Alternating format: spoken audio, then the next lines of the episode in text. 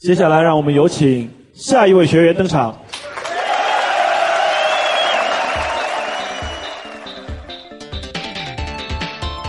各位小伙伴，大家好，欢迎收听今晚脱口秀，我是大帅逼踢彦祖。最近呢，我又刷到一条短视频，来自河北石家庄的一对新人举行婚礼，男方来到女方家接亲的时候，遭到了女方亲友的阻拦，新郎新娘都被关在房里出不来。就在双方僵持不下的时候，屋外的一名伴郎往新娘的屋里扔出两枚小型的烟雾弹，里面的人都被烟熏出了房间。一高再来一个好吗？求你了！根据知情人士的介绍，伴郎之所以这么做，是因为他自己当年结婚的时候被新郎整得死去活来。他表面上呢是帮兄弟出头，其实是为了报当年的仇。哎呀，防不胜防啊！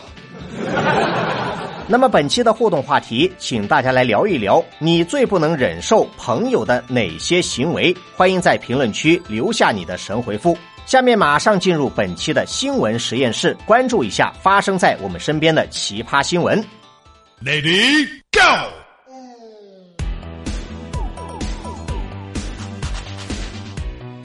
前不久，在江苏南京发生了一起神奇的交通事故。一名车主由于操作失误，在家门口撞了小区的围栏。为了赶时间，他叫来家属帮忙善后，自己呢借家属的车开去上班。结果在起步的时候再次操作失误，开着家属的车又把自己的车给撞了。家属当时呢都惊呆了。我借车给你是让你去上班，不是让你重演案发现场。你到底是不是要耍我？啊？所以呢，事实证明，一个人完全有可能在同一个地方摔倒两次。嗯，话说四川成都有一位年近七旬的老大妈，在她身上发生的故事呢，就更加的曲折。在一次乘坐电梯回家的途中，由于一楼在搞装修，弄坏了地板砖，大妈下盘不稳，摔倒在了电梯门口。还好这一摔，当时并没有受伤。然而大妈咽不下这口气，第二天一大早，她找到物业公司来评理，拉着对方来到事发现场，详细的讲述了自己摔倒的全程，并且非常热心的演示了一遍。无巧不成书，这回大妈再次脚下一滑，吧唧一声摔倒在地。物业当时人都傻了，你演就演，干嘛要演的那么逼真？需要吗？不需要吗？需要吗？不需要吗？这一回呢，没有上一回那么走运。经过医生诊断，大妈手臂骨折，要住院休养。事后，大妈一不做二不休，将物业和负责地板的装修公司全都告上法庭，索赔十二万。哦，原来你勒索我。法院经过审理，前不久作出一审判决。大妈受伤的直接原因是她第二次的演示过程，这个行为呢是没有必要的，而且存在风险。大妈身为一个成年人，应该要对自己的安全负责，因此她对自己的伤情要负主要责任。装修公司弄坏了地板，造成大妈第一次摔倒。虽然当时呢没有摔伤，但是大妈第二次摔倒和第一次存在因果联系，所以装修公司负次要责任。而物业的管理存在失职，没有提醒其他住户一楼在搞装修，因此要和装修公司共同承担次要责任。对于这样的结果，虽然不是自己想要的，大妈呢也没好意思再多说什么，表示服从判决，不再上诉。对嘛，大家投降各输一半，干不干呢？哎，我投降。嘿嘿嘿。虽然大妈的行为有点莫名其妙，但是呢，有一说一，人家演戏是真的敢拼，比娱乐圈的某些小鲜肉要敬业多了。这个就叫专业。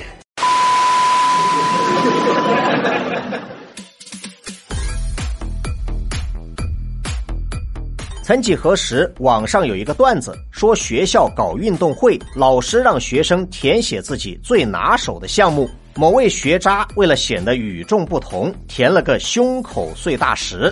那你可是真的一个铁憨憨。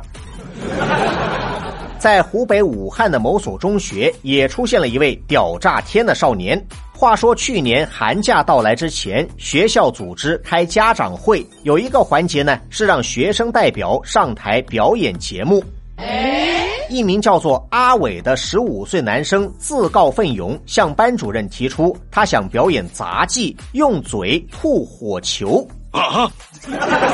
结果到了正式表演的时候，意外发生了。由于操作失误，阿伟面部烧伤，被送往医院治疗。后期呢，还要接受整形手术。让一个没有受过专业训练的学生表演吐火球，家长认为学校应该及时劝阻。对此，班主任表示，在排练的时候，阿伟的节目根本就没有被选上，老师呢也劝了，但是他不听。后来呢，是他自作主张，非要上台表演，给自己临时加戏。开玩笑，我超勇的好不好？由于当时家长会已经开始，台上台下都是人，为了不让阿伟在同学和家长面前丢人，老师呢也就不好意思再说什么。而且出事以后呢，老师为了帮他灭火，自己也烧伤了，学校也帮学生垫付了五万多的治疗费用，可以说该做的都做了。然而家长呢还是不满意，表示要将学校告上法庭。学校也不认怂，既然你坚持要起诉，那咱们就法庭上见。律师认为，吐火球这种节目对未成年的学生来说危险性是显而易见的，学校无论如何也要阻止。但是从结果看来，学校并没有尽到应有的义务，所以说呢，学校还是有责任的。而家长作为直接的监护人，要是当时也在家长会现场，他也有责任阻止学生的危险行为。也就是说呢，双方应该共同承担，而不是互相甩锅。有话慢慢说，何必动刀动枪的呢？生活虐我千百遍，我待生活如初恋。给生活发几条尬死人不偿命的朋友圈。下面马上进入到今天的生活大爆炸环节。瞬间爆炸！在现如今这个大数据时代，个人隐私显得尤为重要。用某些网络段子的话来说呢，假如有一天我在路上出了车祸，也要坚持把手机里该删的都删了再去死，要留清白在人间。话说，位于日本东京秋叶原有这么一家神秘商店，在网上小有名气，号称是黑历史终结者，专门做这种生意。要是在座的各位啊，或者是你们的朋友，有一些秘密的文件不想被别人发现，都可以在这里进行销毁。这家店呢，有一台专业设备，能消除市面上主流的数据存储工具。无论是手机、硬盘、U 盘、数据卡，都可以通过物理粉碎的方式销毁，只需要几秒钟，你那些不可告人的秘密就会化为一堆尘埃，再也没有复原的可能。把你骨灰都给你扬了。这项服务的收费每次一百日元，相当于人民币五元左右，价格呢非常亲民。服务结束以后，店家还会送你一个文件夹和一张小票作为留念，仪式感十足。不少体验过的网友都给出五星好评，甚至有人说呢，回去以后要马上立个遗嘱，把生前用过的电子设备全都送到这里清除。你愿不愿意去？可不可以不去？根据店家的介绍呢，很多用户要更换电脑配件的时候，原来的硬盘都不太好处理，自己动手销毁，要么用锤子砸，要么用电钻打孔，弄不好会伤到自己，而且呢也不好收拾。于是呢，店家买了一台专业的硬盘销毁设备，推出了这项删除黑历史的服务，帮助人们解决大数据时代留下的后遗症。也许在不远的将来，这样的服务会变得越来越平常。当然，也有一种可能，随着数据的全面覆盖，大到整个人类社会的进程，小到你我身边的一草一木，都将在大数据之下无所遁形。到那个时候，每个人都将不再有任何的秘密，也就不需要再进行保密。只是这样的未来，真的是我们所期待的吗？若旧有记忆不可以用眼镜拍低，随时代变迁，快乐流逝，并没有什么好比友情难以取替，从无惧岁月每分钟的洗礼。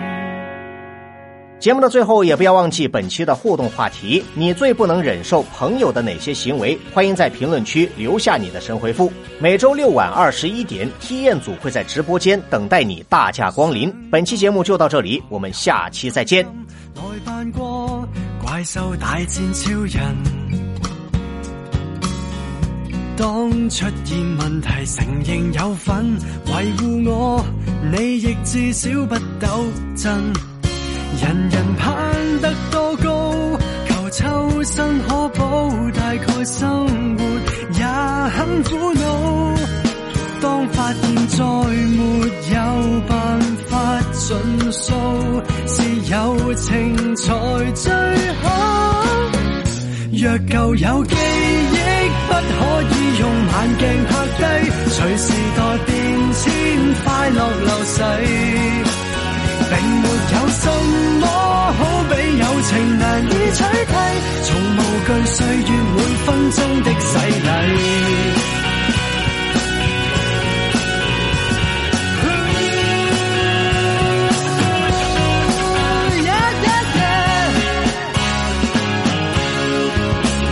从前开心得多，成长的家伙，逐处洒落也都不错。像昨日你共我度过，让美梦如最初。若旧有记忆，不可以用慢镜拍低，随时代变迁，快乐流逝。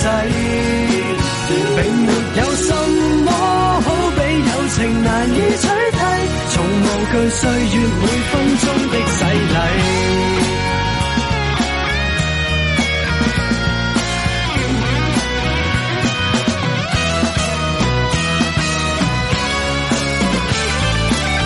或你我逐渐消失气力，动作降低，潜移默化将印象流逝。并没有什么好比友情难以取替，才明白这段友好一生一世。谁人为友伴献出不？